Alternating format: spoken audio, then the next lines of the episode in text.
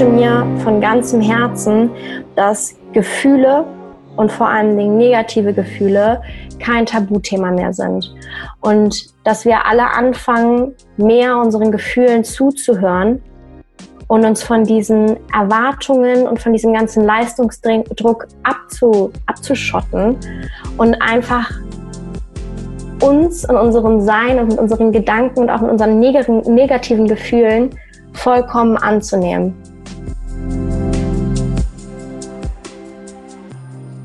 Heute heißt es Hello Natalie. Schön, dass ihr dabei seid.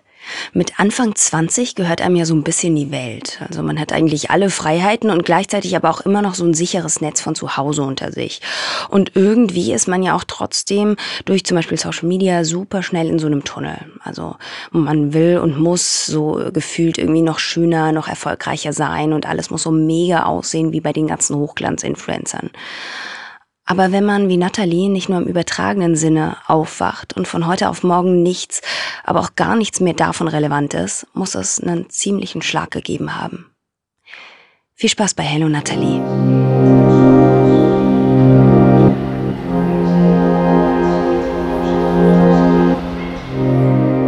Was war so der Moment in deinem Leben, der einfach alles auf den Kopf gestellt hat?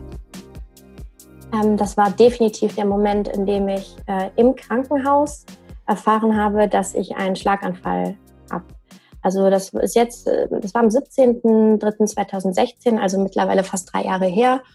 Und ähm, der Moment, in dem ich da meine Diagnose bekommen habe, das war so ein Punkt, wo ich gesagt habe, das war ein absoluter Wendepunkt in meinem Leben, weil ich vorher ein Mensch war, der sich sehr über diese typischen äh, Millennial-Dinge ähm, definiert hat. Also für mich war es wichtig, dass ich erfolgreich bin, dass ich so diesen Hustle-Lifestyle lebe, dass ich, ähm, ich habe mich immer mit Menschen umgeben, die früh so schon starke so Business-Ideen entwickelt haben.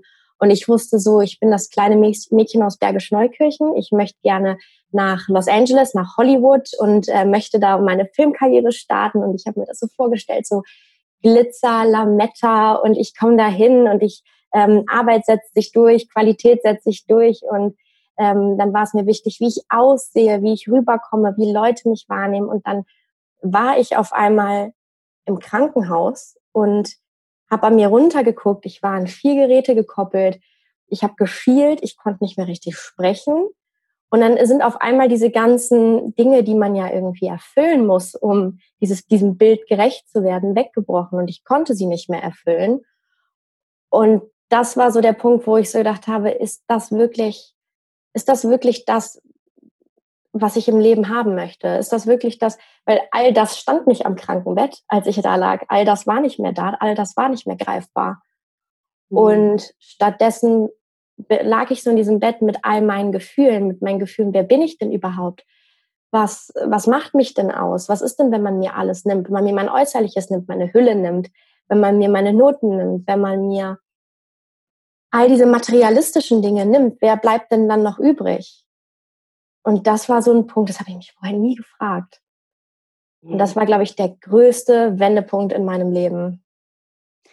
Wahnsinn. Oh, ich bin wirklich geflasht, wenn ich sowas höre von dir. Ähm, und man muss dazu sagen, äh, das wissen natürlich alle nicht, aber ich höre das ja jetzt zum zweiten Mal von dir und es trifft mich noch immer so tief, weil ich finde es so beeindruckend. Du bist, wie alt bist du nochmal? 23. Siehst du, und das ist dir vor drei Jahren passiert, mit 20. Und du hast dir mit 20 auf einmal all diese Fragen gestellt, die manche Menschen sich am Ende ihres Lebens noch nicht mal stellen oder sich noch nicht mal trauen zu stellen. Bevor wir darauf zurückkommen, würde ich gerne mal kurz von vorne anfangen. Wie ist das passiert? Weil ich glaube, also wir alle haben schon davon gehört, Schlaganfall, ja? Wir alle haben davon gehört, das trifft meist ältere Menschen. Und wir wissen irgendwie, so aus dem, aus dem Laienwissen vielleicht, okay, man kann dann irgendwie, die Gesichtszüge sind auch gelähmt, man kann nicht mehr richtig sprechen und so weiter. Aber ich wüsste jetzt, wenn ich mich selber frage, gar nicht, wie ich das erkennen würde, ob ich das erkennen würde und ob ich sofort wüsste, was mit mir los ist. Wie ist das bei dir gewesen? Also äh, ich kann dich dazu 100 Prozent nachvollziehen. Ich hätte auch alles gedacht, aber nicht, dass ich einen Schlaganfall habe. Denn tatsächlich ist es so, ich bin ja ähm, in meinen, ich war, ich habe damals alleine gewohnt im, im Herzen Kölns in so einer ganz kleinen Wohnung und ich bin wach geworden und ich hatte zwei Gedanken. Also dadurch, dass mein rechtes Auge nach ähm, außen, also das ist so, so gekippt quasi, habe ich alles doppelt gesehen. Und ich hatte war das zwei Gedanken. irgendwann, warte mal ganz kurz, war das irgendwann so und auf einmal kam so Bäm oder bist du aufgewacht oder wie war dieser Moment? Ähm, also erstmal war es so, das erste Mal, als ich wach geworden bin, ich ähm, lag ich in meinem Bett und ich wusste, mein Wecker hat geklingelt, weil ich an dem Tag eine ähm, Präsentation halten sollte. Und dann habe ich den, ich habe das zu dem Zeitpunkt gar nicht gemerkt, ich habe mit der linken Hand nach meinem Handy gegriffen und habe den Wecker so auf Snooze geschaltet oder so. Ich habe ich hab ihn, glaube ich, sogar ausgeschaltet, ähm, weil ich mich so, ich habe dann gedacht, okay, ich stehe auf, gucke mich um und merke, dass ich alles doppelt sehe. Und in dem Moment äh, habe ich dann erstmal zwei Gedanken gehabt. Mein allererster, der Ursprungsgedanke war, es, also es ist gerade ein Erdbeben. Weil ich, Mhm. und ich, das kann ich auch gar nicht, man kann ja nicht gerade oder klar Denken. denken, wenn man einen Schlaganfall hat. Und ich habe gedacht, okay, ein Erdbeben. Und dann habe ich so es bewegt sich aber nichts. Und dann habe ich so gemerkt, ja, okay, das ist ja nicht normal. Und habe überlegt, was hast du gestern Abend gemacht? Hast du getrunken? Denn tatsächlich muss ich wirklich sagen, diese, diese, dieser, dieser ganze Zeitpunkt hat sich so angefühlt, als, als wäre ich super betrunken. als Mhm. könnte ich, als wäre nichts mehr für mich greifbar. Und ähm, dann habe ich so gedacht, ja, okay, vielleicht bin ich nicht richtig wach geworden, weil ich habe den Abend vorher nichts getrunken. Ich konnte kein, konnte nicht betrunken sein, habe mich dann wieder hingelegt, was eigentlich eine total fatale Entscheidung war. Und ähm, dann ganz merkwürdig. Und ähm, ja, das ist, also das, war- da war so ein ganz komischer Moment und ich habe auch ganz lange nicht mit Menschen darüber gesprochen, weil ich gedacht habe, die denken, ich bin irgendwie Kuckuck, habe ich etwas gehört. Also ich habe wie, als würde mich jemand wachrufen und mich anschreien, dass ich aufstehen soll. Also als, als hätte ich, als ich, ich kann es gar nicht in Worte Also eine, fassen. eine, eine Stimme oder, oder was war das, was da so dich Das war- gezogen hat irgendwie? das war so eine tiefe Stimme in mir selbst, die sagt, Nathalie, es ist nicht alles okay, setz dich jetzt hin und guck, was los ist. Also als, als, so als wäre, als würde mir diese Stimme sagen, dass ich unbedingt jetzt aufstehen muss, weil ich mich in einer gefährlichen Situation befinde. Und das war so Krass. der Moment, wo ich mir gedacht habe, okay, ich, ich muss jetzt irgendwas machen. Und dann habe ich mit der linken Hand nach meinem Handy gegriffen und wenn wir tippen wollen, so im Liegen, dann nehmen wir auch beide Hände ans Handy.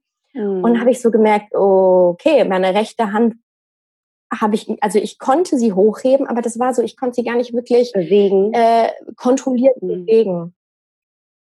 Und also ich habe zum Beispiel gedacht, ich nehme sie so leicht hoch, aber dann gefühlt äh, ist, ist, also das waren so abrupte Bewegungen. Und ähm, dann habe ich versucht, meine Eltern zu erreichen. Man muss dazu sagen, dass mein Vater Arzt ist. Und er war natürlich so der Erste, den ich anrufen wollte. Und dann habe ich so gemerkt, okay, ich habe ja sowieso doppelt gesehen. Das heißt, ein Auge musste ich zukneifen. Und dann habe ich aber auf dem anderen Au- Auge noch gar nicht so richtig, also ich, ich wusste zu dem Zeit, habe ich noch nicht erkannt, dass ich auch nicht mehr lesen kann. Ähm, aber dann war es so, dass ich wirklich, und das ist ein absolutes Wunder eigentlich, meine Familie oder beziehungsweise die liebsten Menschen in meinem Leben haben so einen kleinen Emoji in meinem Telefonbuch. Ähm, mein Papa hat ein blaues Herz, meine Mama ein rotes und meine Schwester ein grünes. Und dann habe ich versucht, sie nacheinander anzurufen und keiner ist dran gegangen. Und ich so, okay, was mache ich denn jetzt? Und ich habe dann auch irgendwann ausprobiert und habe gemerkt, so mein rechtes Bein funktioniert auch nicht richtig. Ich wusste, ich kann nicht richtig aufstehen. Und ähm, genau, ich habe es dann aber. Das heißt, warte mal ganz kurz, du kannst dann nicht mehr lesen. Also das ist auch eine Folge, sag ich mal, woran man das jetzt erkennen könnte.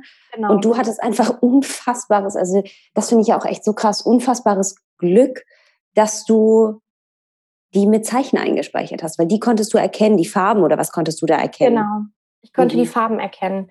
Mhm. Also ich wusste, weil äh, blaues Herz ist Papa. Also ich habe keinen anderen blauen Emoji. Ich wusste, das ist mein Papa. Und ähm, ich habe dann im Endeffekt erstmal niemanden erreicht, habe dann ähm, zu Hause bei mir aufs, aufs Festnetz angerufen und habe schon gedacht. Also bei deinen okay, Eltern zu Hause. Genau, genau, bei mhm. meinen Eltern zu Hause angerufen.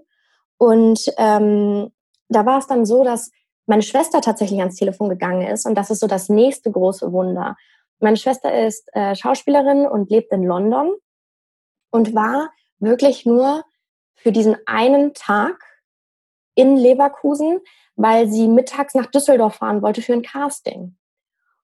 Und sie ist dann rangegangen ans Telefon und muss auch wirklich sagen, meine Schwester ist so die Art von Mensch, vielleicht kennst du das. Ähm, wenn sie schläft, dann schläft sie bis 12 Uhr mittags und neben ihr kann eine Bombe hochgehen.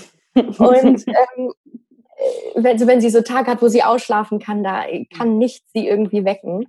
Und sie war an diesem Morgen wach, weil sie einen Albtraum hatte, in dem die Welt untergegangen ist und sie mich retten musste. Das ist so krass. Also, das, das konnte ich mir auch gar nicht erklären. Und sie hat mir nämlich noch am Telefon von dem Traum erzählt. Und ich war wirklich so mit meinen Gedanken auf einem ganz anderen Stern. Also ich, dadurch, dass meine, meine Gedanken echt gar nicht greifbar waren. Und ähm, dann habe ich sie auch erstmal erzählen lassen, weil jeder normale Mensch denkt jetzt so, warum hast du nicht direkt gesagt, dass es dir schlecht ging, dass du nicht mehr richtig lesen kannst, dass du doppelt siehst. Aber ich war so, nee, da ist bestimmt nichts. Und ich bin halt gerade einfach nur ein bisschen durcheinander. Und dann erzählt sie so und dann frage ich sie irgendwann so, ja, sag mal, wie läuft's eigentlich in deinem Studium? Und meine Schwester, muss man dazu sagen, hat zu dem Zeitpunkt schon, äh, war schon zwei Jahre her, dass sie ihr Studium beendet hat. Mhm. Und sie so, Nathalie, ist alles in Ordnung?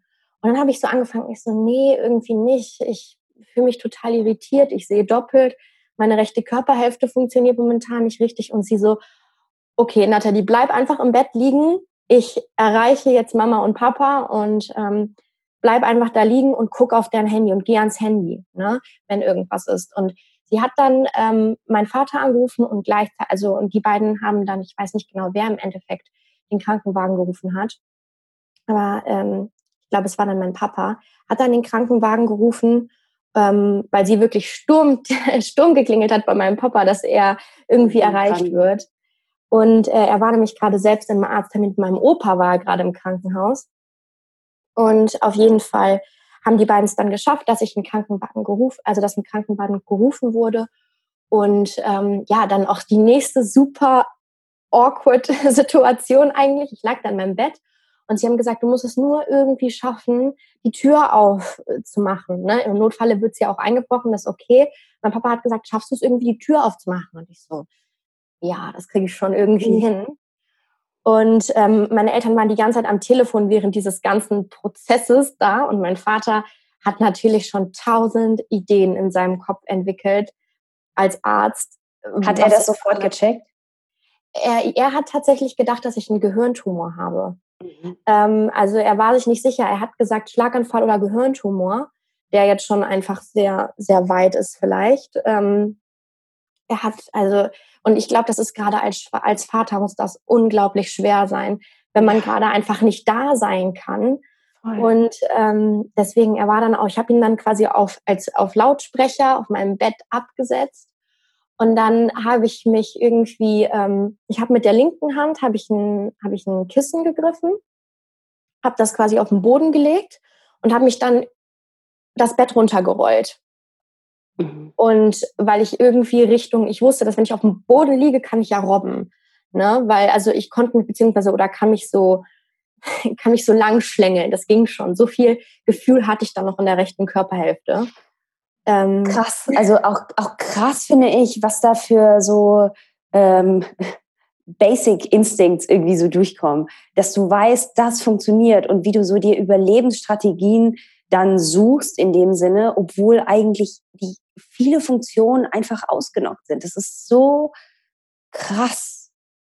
Ja, also, obwohl mein Kopf das vor allen Dingen alles nicht begriffen hat, denn ich, ja. ich weiß noch, dass mein Gedanke war wirklich, dass ich mir so gedacht habe, oh Papa, du übertreibst, du kannst doch jetzt nicht den Krankenwagen hier hinrufen.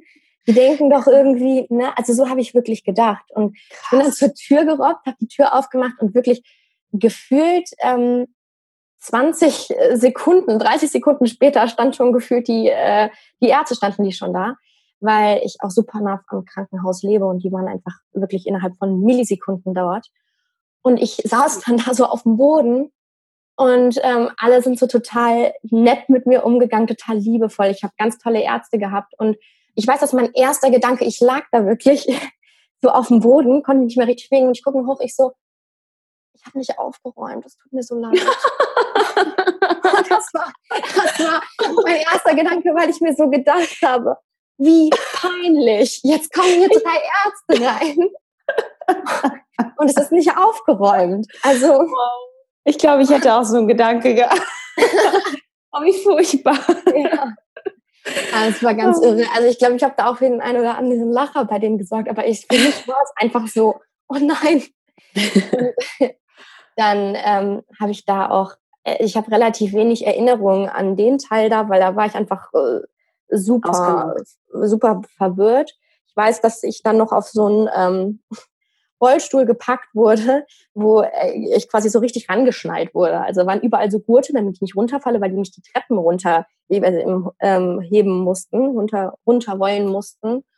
Und ähm, ja, dann bin ich, das war auch ein ganz merkwürdiger Moment. Ich wohne quasi mitten im Zentrum von Köln, also am Zülpicher Platz. Und dann wurde ich auf diesem, ähm, also in diesem Rollstuhl über den Zülpicher Platz, wo tausend Bahnen, tausend Menschen, tausend mhm. Studenten sind, äh, gerollt, in meinem Pyjama, mein rechtes Auge in eine komplett andere Richtung geguckt und frag mich nicht warum, aber ich musste wirklich lachen weil ich mir so gedacht habe, ich wirklich gedacht habe, das muss jetzt ein Anblick für die Götter sein. Und so klar dann, warst du dann doch. Ja, ja, also da habe ich mir wirklich gedacht. Wahnsinn. Ja. Also Wahnsinn, was für Gedanken da so äh, in deinen Kopf kamen, finde ich. Das ist echt ein Hammer. Ich glaube, das sind so die einkonditionierten Gedanken, dieses, was denken andere Menschen gerade von mir?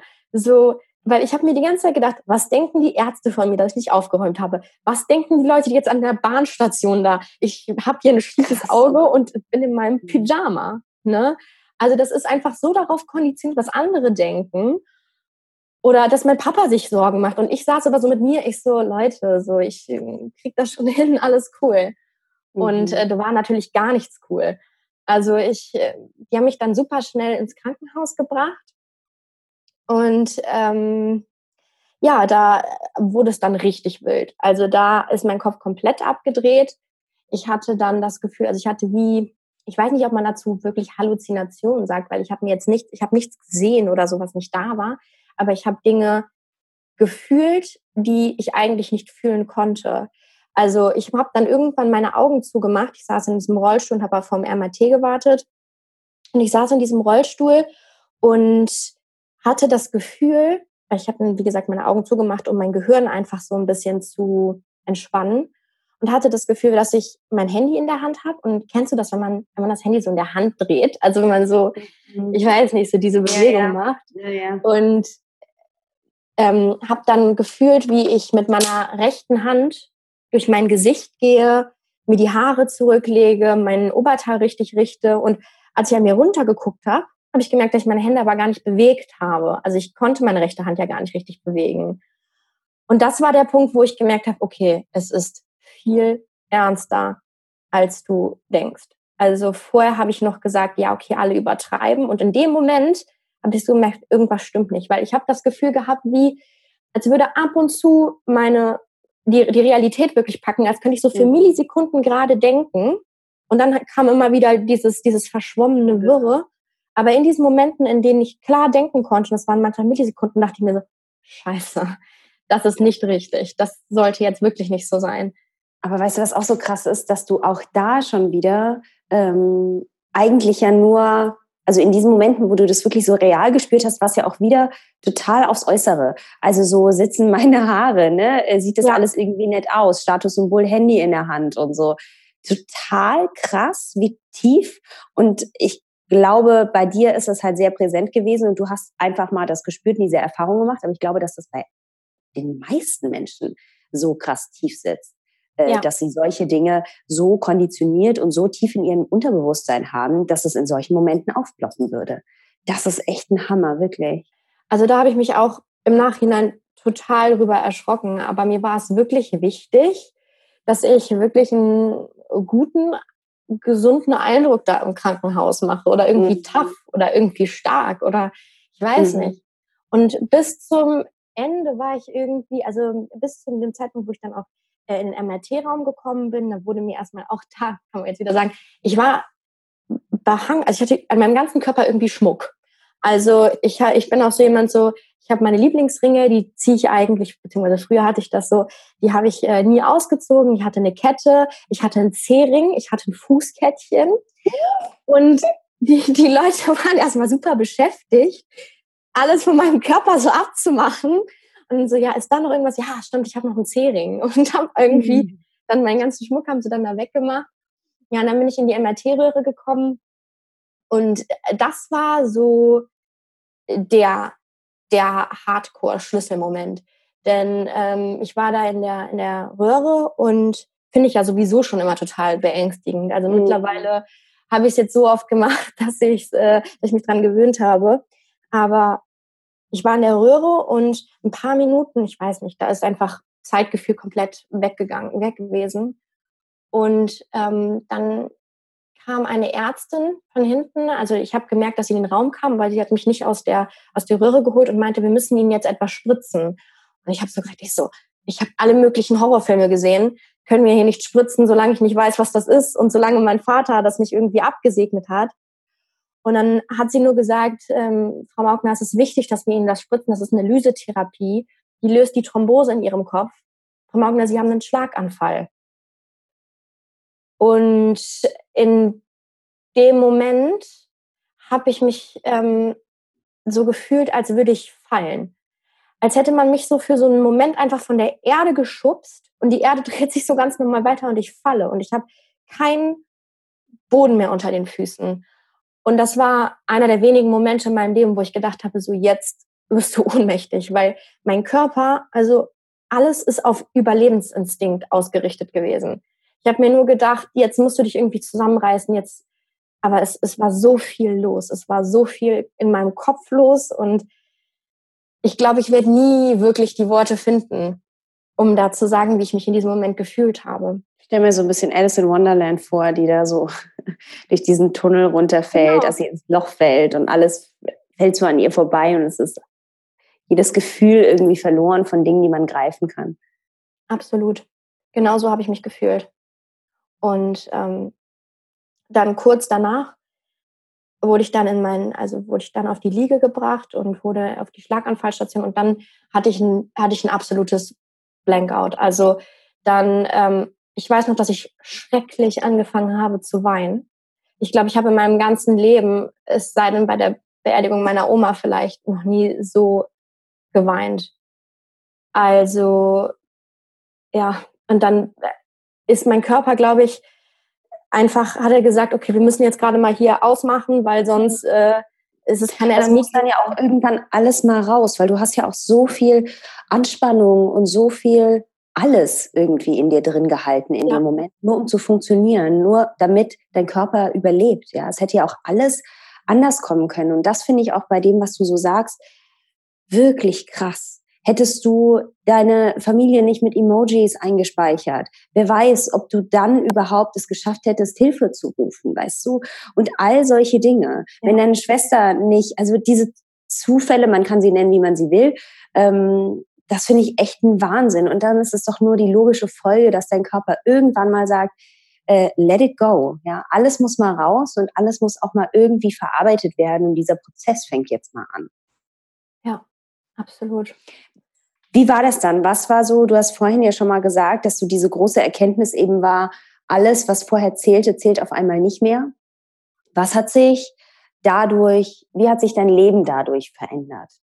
Also mein Leben ist erstmal, äh, wie gesagt, in so tausend kleine Splitter gefallen. Und auch wenn die Erkenntnis erstmal da war, dass ich erstmal gesagt habe, okay, ich, ich passe gar nicht mehr in diese Welt, die ich für mich erschaffen habe. Ich habe und, und das war erstmal eine super schmerzhafte Erkenntnis. Ich habe mir gesagt, ich erschaffe mir diese Welt, wo diese perfekte Zukunftsglitzer Lametta Natalie irgendwann drin leben kann und total glücklich und erfüllt ist. Und dann ändert sich das Bild aber auf einmal. Ich werde ein anderer Mensch und ich passe nicht mehr in diese Welt. Ich passe nicht mehr in ähm, dieses in das Bild von dem Mädchen, die wunderschön und selbstbewusst, habe ich mir das immer vorgestellt und gewünscht, mhm. ähm, mit einem tollen Job ähm, irgendwo langläuft und das Leben lebt, das alle haben wollen. Das hat mir alles nicht mehr gepasst. Und ich saß da mittlerweile dann und habe dann auch zu dem Zeitpunkt dann kurz danach erfahren, dass ich auch nicht mehr richtig lesen kann und auch nicht mehr richtig schreiben kann. Wo dann auch einmal, während, während ich mir so gestern Gedanken gemacht habe, okay, wie schaffe ich diese Präsentation im Einserbereich abzuschneiden, damit ich äh, genug Punkte sammle, damit ich in, für mein Auslandssemester nach Los Angeles gehe. Und am nächsten Tag liege ich da wirklich und denke mir so, ich hoffe, ich kann in meinem Leben irgendwann wieder lesen. Ich hoffe, ich kann wieder, ich habe ja auch nur, ich habe nur sehr merkwürdig gesprochen, sehr langsam, sehr ähm, lallend, hatte sowieso totale Probleme damit, Informationen aufzunehmen und war wirklich, ja, behindert in diesem Moment. Und dann habe ich mir gedacht, so, ich habe die letzten Jahre alles dafür getan, um ein Mensch zu sein, der ich jetzt gar nicht mehr sein kann.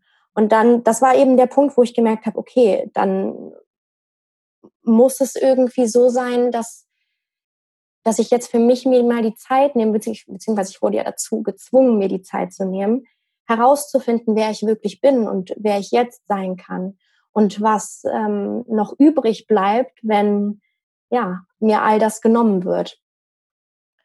Und natürlich, ich hatte auch meine Momente, wo ich gesagt habe, nein, ich klebe das jetzt alles, ich klebe jetzt die ganzen Stückchen wieder zusammen. Ich will aber mein Glitzer und Lametta leben, weil man muss auch dazu sagen, ich, ich bin eine junge Studentin, ich habe meine Träume und die kann man dann auch nicht so einfach abgeben.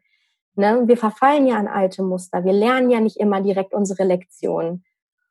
Und das war so ein, ich bin wirklich in einen Kampf mit mir selbst gegangen. Also ich. Weißt du, Nathalie, wenn du so sprichst und du sagst, ich bin diese junge Studentin, so nach allem, was du erzählst, hat man nicht das Gefühl, dass du 23 bist. Das ist Wahnsinn. Und mein erster Gedanke war, als du so sagtest, ich will einfach unbedingt diese äh, selbstbewusste, schöne Frau sein, die da steht. Ich sehe dich jetzt über Skype, aber ich sehe, was für eine schöne, selbstbewusste Frau du bist. Und es ist unglaublich toll, dich so strahlen zu sehen, egal ob mit oder ohne Schmuck, weißt du? Ähm, das finde ich ganz, ganz, ganz, ganz wunderbar. Vielen, vielen Dank. genau. Und ich bin dann in so einem absoluten Kampf mit mir selbst. Vielleicht kennst du das. Wir haben das ja alle im Alltag irgendwie, wo wir uns so sagen, wir haben einmal die Seite, die eigentlich es besser weiß. Auf der anderen Seite haben wir unser Herz, was irgendwie noch an alten Mustern hängt. Und wem wird man da gerecht? Welcher Seite mhm. von sich? Werde ich meiner alten Nathalie gerecht? Weil die kann ich auch nicht einfach so aufgeben. Ähm, versuche ich logisch und klar und äh, strukturiert irgendwie mich selbst dann irgendwie anders zu entfalten. Und das war wirklich ein Kampf, der lange gedauert hat. Denn man muss sagen, ich hatte körperlich unglaubliches Glück. Ähm, obwohl die Lysetherapie eigentlich zu spät gespritzt wurde. Man sagt ja, ich meine, es sind sieben Stunden nach dem Schlaganfall, ähm, darf man diese Lysetherapie spritzen. Bei jungen Menschen kann man mal eine Ausnahme machen, aber es ist schon gefährlicher. Ähm, ich bin da leider kein Mediziner, ich habe da nicht die Fakten. Wie lange danach war das bei dir? Und das ist diese Therapie, die dann ähm, die Thrombose löst, ne? Hast du ja gesagt. Genau. Mhm. Genau. Und die ähm, habe ich dann ziemlich stark gespritzt bekommen und dann. Wie lange danach? Ähm, man schätzt, man kann es ja immer schwierig äh, ja, sagen, ungefähr zwölf Stunden nach meinem Schlaganfall. Okay. Also, also schon deutlich drüber. Aha, ja. Genau. Und deswegen kam der Arzt auch zu mir und hat gesagt, weil ich wollte natürlich, ich lag da in diesem Bett und ich wollte natürlich hören, alles wird gut. Ja. Und das ist ja auch, also ich finde es toll, wenn man das Glück hat, einen Arzt zu haben, der so vorsichtig, und das hatte ich, so vorsichtig mit mir umgegangen ist, aber ja auch, mir auch nicht nur das Gelbe vom Ei präsentiert, weil mhm. ähm, es auch anders hätte ausgehen können. Mhm.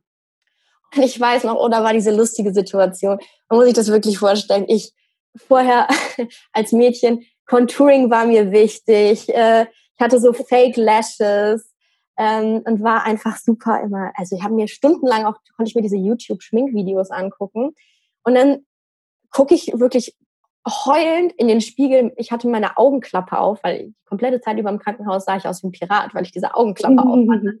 Hab sie dann mal so hochgenommen, hab mal geguckt, ich so, ich bin entstellt. Und dann äh, kam mein Arzt zu mir und hat dann gesagt, Frau Mockner, gucken Sie mal, wir haben das hier Ihnen jetzt mal mitgebracht. Das ist ein Brillengestell das äh, versucht, diese, diese Disposition in ihrem Auge auszugleichen. Und dann hält der mir ein Ding davor, wie so, ein, wie so eine Archimedes-Brille. Ne? und, und ich habe mir wirklich so gesagt, heute kann ich sagen, wie, wie wunderbar ist das? Wie toll ist das, dass es Menschen gibt, die auf die Bedürfnisse von diesen Menschen eingehen, die Probleme mit dem Auge haben. Das, also, und heutzutage kann ich auch wirklich, glaube ich, sagen, dass ist nichts. Unser Körper ist unglaublich. Das hat mein Körper mir die letzten Jahre beigebracht. Unglaublich, was er schaffen kann. Und jeder kann mit seinem Körper wunderschön sein. Ob er ihn bewegen kann, ob er ihn nicht bewegen kann. Ob da was am Auge ist, ob da nichts am Auge ist. Wir sind alle wunderschön und perfekt, so wie wir sind. Aber damals konnte ich mir das noch nicht so sagen, als ich so gesagt habe, okay, mir ist wichtig, dass ich schön aussehe. Und dann wird mir dann Gestell auf den Kopf gesetzt und ich natürlich geheult bis zum geht nicht mehr. Ich so, warum zeigt er mir jetzt diese Brille? Ich will einfach, dass mein Auge wieder gerade wird. Und, ähm, und ähm, dann Stück für Stück hat sich mein Körper aber echt extrem zurückgekämpft. Also ähm, mein Auge war ungefähr, ich würde sagen, so drei bis vier Tage später war es wieder gerade. Und ich hatte nur noch die Probleme, dass wenn ich oben nach oben und nach unten geguckt habe, dass es dann so weggeklackt ist. Ähm, aber das hat sich dann auch irgendwann gegeben. Mein, ich war dann zwölf Wochen in der Intensivreha mit, und das war eine schöne Zeit eigentlich, wenn ich da jetzt im Nachhinein drauf gucke, weil ich hatte so viele, habe so viele neue Freunde da gefunden. Es waren alle dreifach so alt gefühlt wie ich, aber ähm, ich habe so einen tollen Freundeskreis da aufgebaut. Ähm, mein Körper hat sich regeneriert. Ich habe ähm, gelernt, wieder gerade auszugehen, ähm, konnte dann irgendwie nach der achten oder neunten Woche auch schon wieder schneller gehen. Und im Endeffekt in der letzten Woche, und es war auch so ein ganz großes Ding für mich, ähm, habe ich so eine Prüfung gemacht, dass ich auch wieder meinen Führerschein machen darf, weil äh, ja, es war natürlich von Anfang an, als ich dann den Schlaganfall hatte, nicht mehr sicher, ob ich jemals irgendwie Auto fahren kann weil ich so viele Probleme noch hatte. Und ja, ich durfte meinen, also ich habe dann die Erlaubnis bekommen, meinen Führerschein zu machen. Und nach ungefähr ja, ein bis eineinhalb Jahren konnte ich wieder normal lesen und schreiben. Ach krass, so lange hat es doch gedauert. Ja, mhm. weil, also wie soll ich das sagen? Es ist nicht so, als konnte ich nicht mehr lesen im Sinne von, es war am Anfang so ähm, als hätte ich jetzt irgendwie das Lesen und Schreiben nochmal komplett neu lernen müssen. So war es nicht. Sondern ich hatte generell Probleme mit Konzentration. Ähm, mhm. Und meine Konzentration ist einfach abgebrochen nach vier Sätzen, weil es unglaublich anstrengend für den Kopf, für das Gehirn ist zu lesen. Das wertschätzen das alles zu verarbeiten. Wir. Genau, mhm. das wertschätzen wir aber im Alltag gar nicht. Mhm. Wir wissen gar nicht, was unser Gehirn alles leistet, wenn wir da uns stundenlang an ein Buch setzen und äh, das Lesen. Und das hatte ich eben. Ich hatte nicht, dass ich irgendwie das Alphabet nochmal neu lernen musste oder so, sondern ich hatte, dass ich diese Konzentration nicht halten konnte. Und dann habe ich aber trotzdem auch, ich hab, konnte mein Studium beenden. Ich habe meine Bachelorarbeit geschrieben mit ganz viel Hilfe von wundervollen Menschen, von meiner Familie, von Freunden, die mir Quellen vorgelesen haben oder denen ich auch mal irgendwie das was diktieren konnte und mhm. ähm, die dann getippt haben für mich. Oder ich hatte auch so ein Programm, wo man ähm, redet und der Computer das für einen abtippt. Mhm. Es gibt so viele tolle Möglichkeiten. Und zu der Zeit, also ich muss wirklich sagen, mein Körper ist immer und immer besser geworden. Heute habe ich kaum noch Schwierigkeiten. Ich habe Tage, da kann ich nicht so gut lesen, aber da habe ich auch meine, meine kleinen Tricks für gefunden. Ähm, ich habe manchmal Tage, wo ich extrem Schwindel habe. Aber auch das und das habe ich auch gut unter Kontrolle bekommen. Ich glaube, wenn man mal, wenn man das alles mal schätzt und so einen anderen Blick darauf hat, dann ist es auch leichter. wenn man Absolut. nicht diese Einstellung hat, äh, zu sagen, oh scheiße, immer noch nicht da, mein Körper macht immer noch irgendwie ähm, Dinge nicht so, wie sie laufen sollen und zeigt mir, was nicht funktioniert, zu sehen, was denn alles funktioniert und wie wundervoll genau. das. Glaube ich, kann man auch mit diesen anderen Sachen besser umgehen. Ne? Absolut. Denn ich glaube, sich wirklich auf das, auf das Positive zu fokussieren, und das ist so schwer. Es ist so, so, so schwer. Und dieses ganze positive Denken, ich glaube, dass wir das trainieren müssen wie ein Muskel.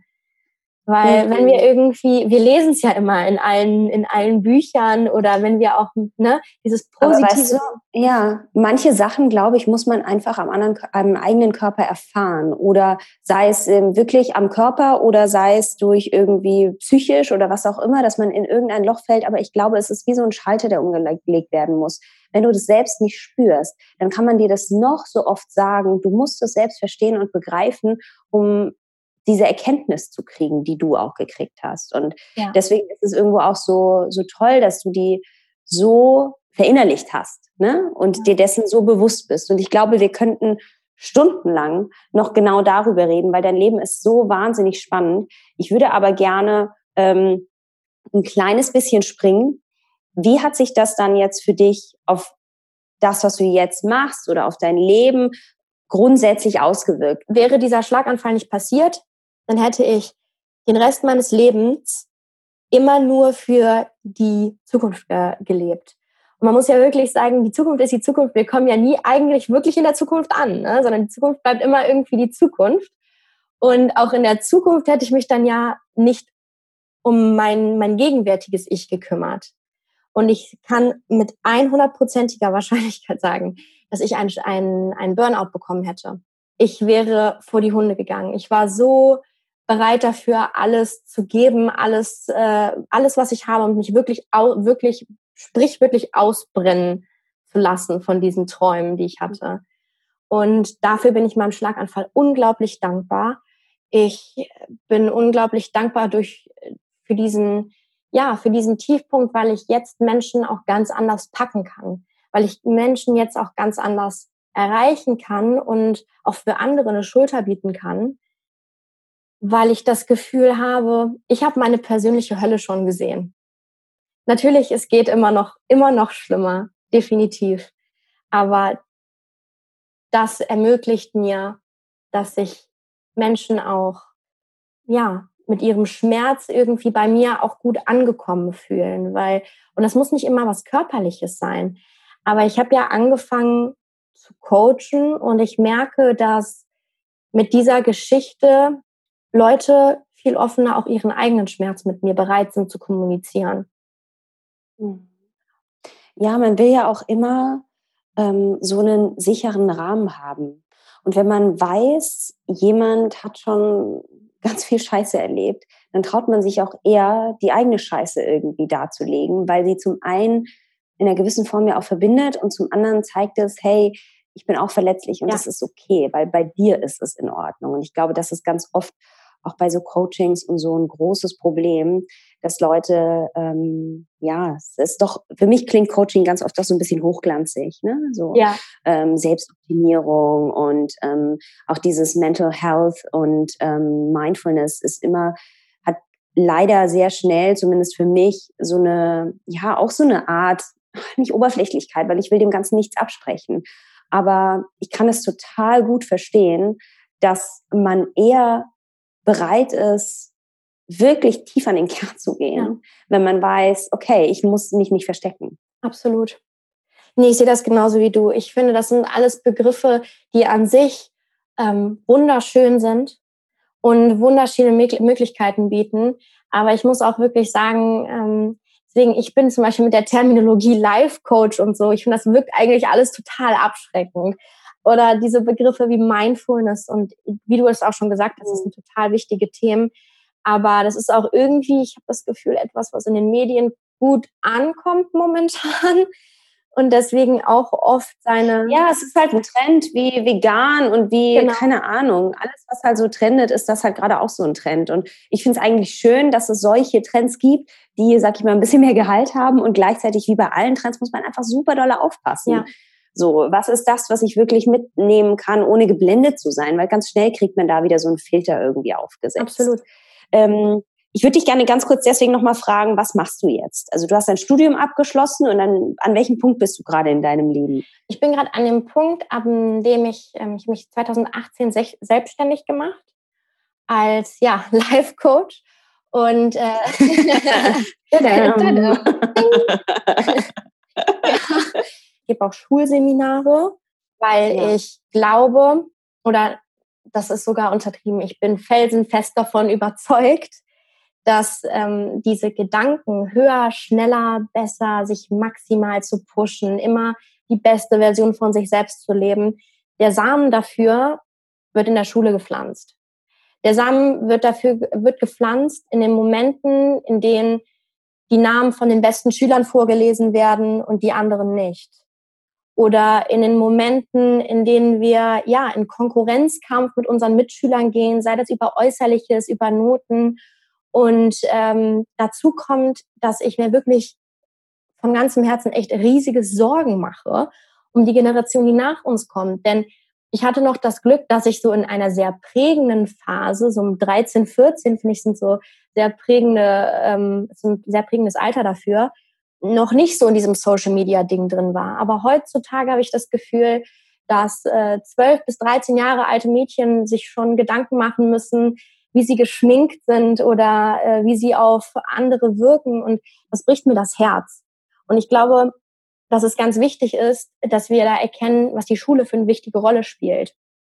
Denn man muss fairerweise mhm. sagen, ich bin auch, ich habe diesen Leistungsdruck erfahren, obwohl ich aus der wohl wundervollsten und liebevollsten Familie überhaupt komme. Ich habe wirklich die Elternlotterie gewonnen.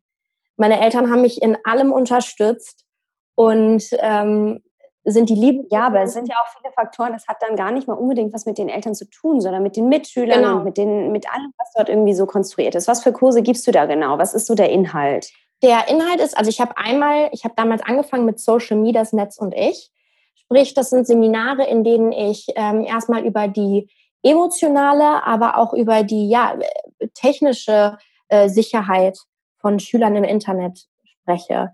Also wir gehen dann auf der einen Seite gehen wir durch, ähm, wie schützt ihr euch mit Sicherheitseinstellungen, wie schützt ihr mhm. euch mit, also wenn ihr Transaktionen ausführt, wie auch immer. Also dass wir uns diese technischen Daten Das kennt man ja genau. schon, das gibt's ja auch schon, ne? so ähm, Cyber Security und genau. so. Genau. Und auf der anderen Seite gucken wir uns aber an, wie, und das ist der Hauptpunkt von diesem Seminar, wie schützt ihr euch emotional vor dieser Social Media Welt?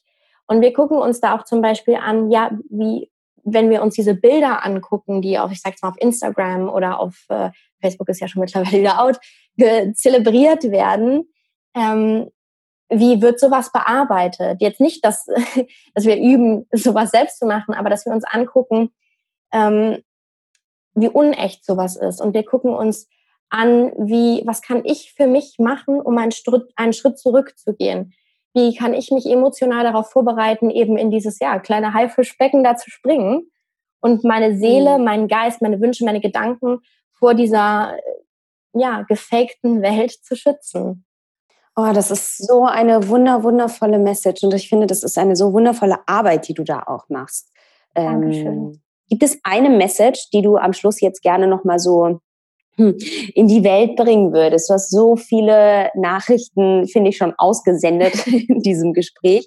Aber gibt es sowas, wo du sagst, hey, das ist mir so krass ein Anliegen und ich möchte unbedingt, dass Leute das nehmen? Ja, die gibt es. Und das ist auch die Message, die ich in meinem TED Talk angesprochen habe, ist, ich wünsche mir von ganzem Herzen, dass Gefühle und vor allen Dingen negative Gefühle kein Tabuthema mehr sind. Und dass wir alle anfangen, mehr unseren Gefühlen zuzuhören und uns von diesen Erwartungen und von diesem ganzen Leistungsdruck abzu, abzuschotten und einfach uns in unserem Sein und mit unseren Gedanken und auch mit unseren negativen Gefühlen vollkommen anzunehmen.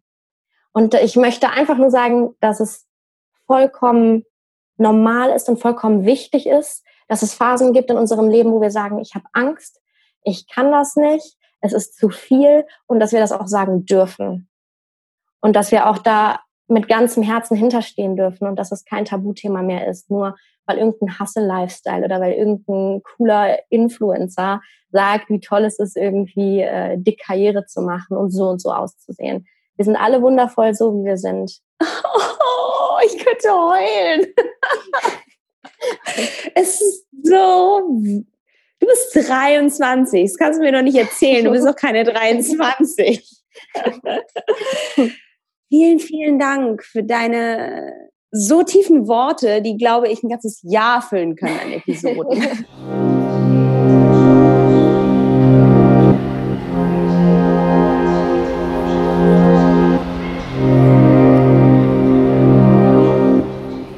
Das war Hello Natalie. Ich bin so unglaublich fasziniert von dieser Frau. Ich finde es so bewundernswert, wie man mit 23 so eine reife und so eine positive, in sich ruhende, ja, irgendwie weiße Art haben kann, dass ich einfach nur Danke sagen kann. Danke, Nathalie. Ich hoffe sehr, dass euch die Folge gefallen hat und ihr wie ich jetzt ordentlich Futter zum Nachdenken habt. Also schreibt mir gerne eure Gedanken dazu unter meinem aktuellen Post bei Instagram. Da freue ich mich total drüber. Und auch wenn ihr die Folge mit euren Freunden teilt und mir eine Bewertung hinterlasst. Und ja, ordentlich Gedankenfutter. Deshalb sage ich bis nächste Woche zu Hello Yara.